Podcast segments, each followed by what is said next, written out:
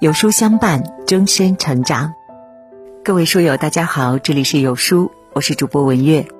那今天我们要分享的文章题目是：请告诉孩子，结婚一定要找这三种家庭。一起来听。老祖宗说：“结对一门亲，兴旺三代人；结错一门亲，祸害三代人。”看似是旧思想，其实呢，句句在理。一场婚姻真的能够深深的影响三代人。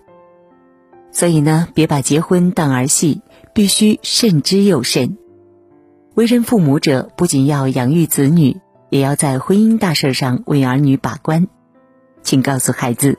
结婚一定要找这三种家庭，才会幸福一生。第一，家风正，教养好。《姓氏寻言》当中说：“参天之树必有其根，淮山之水必有其源。”一个人的品行和教养和对方的家境无关，和家风息息相关。家风端正，会润物细无声。不知不觉中塑造人的习惯和品格，家风败坏，孩子有样学样，就很难养出三观正、有出息的后辈。就像林徽因和陆小曼两个人都出身于富贵之家，林徽因成了清华教授，是中国第一位女性建筑学家和知名才女，和梁思成也是珠联璧合，恩爱两不疑。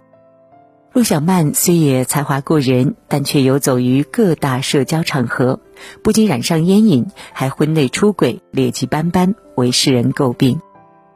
林徽因的父亲在北洋政府任职，善诗文，通书法，家风文化底蕴深厚，同时呢，也十分重视教育，在培养林徽因的知识和品行的路上功不可没。而陆小曼家则重名利，轻品行。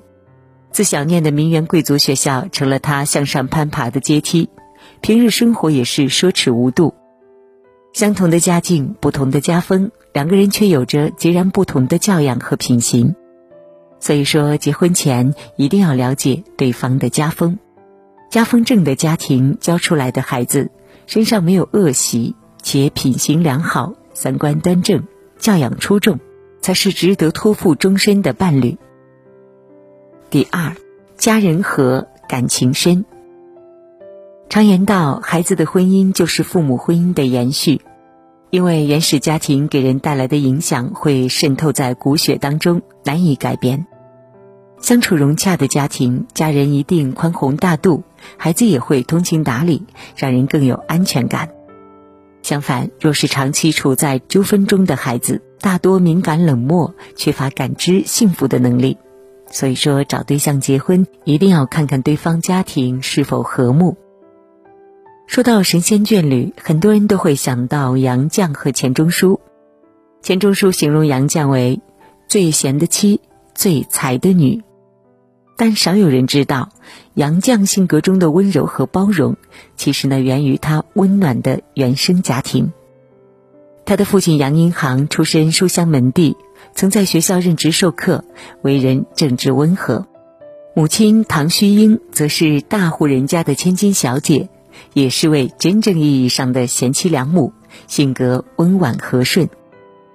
两人虽然是旧式包办婚姻，但家事国事无话不说，一辈子都没拌过嘴。杨绛回忆说：“父亲对母亲时刻保持尊重和爱护，而母亲。”也对父亲的特立独行全部理解和支持。可见呀，家人和睦相处，感情深厚，才能养出温暖纯良的孩子。不会为琐事争吵，不会斤斤计较，能体谅他人的难处，也能明白对方的好处。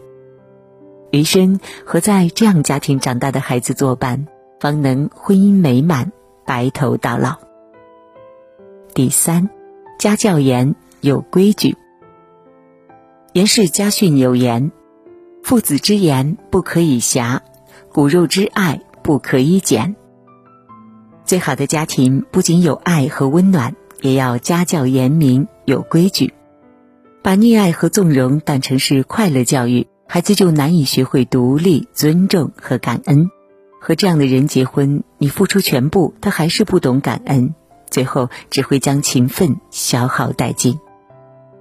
相反，家里有规矩，养出来的孩子才能担当起家庭的责任，教育好后代，是你真正的良伴。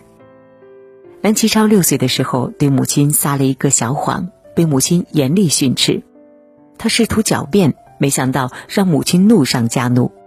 不仅亲手教训了他，还给他立下不许说谎的规矩，这给幼小的他留下极其深刻的印象，并在今后的日子当中身体力行。梁启超后来也明白，自己的成功完全得益于规矩严明的家教，因此他在子女们面前既和蔼可亲，也格外重视给他们立规矩。平日里，除了督促孩子们勤俭好学。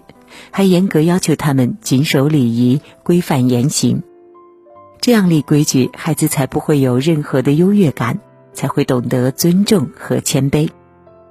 正是如此，他才创造了教育奇迹：一门三院士，九子皆栋梁。早年的规矩就是终身的品格，和守规矩的人结婚，共同经营家庭，才能撑起生活，获得幸福。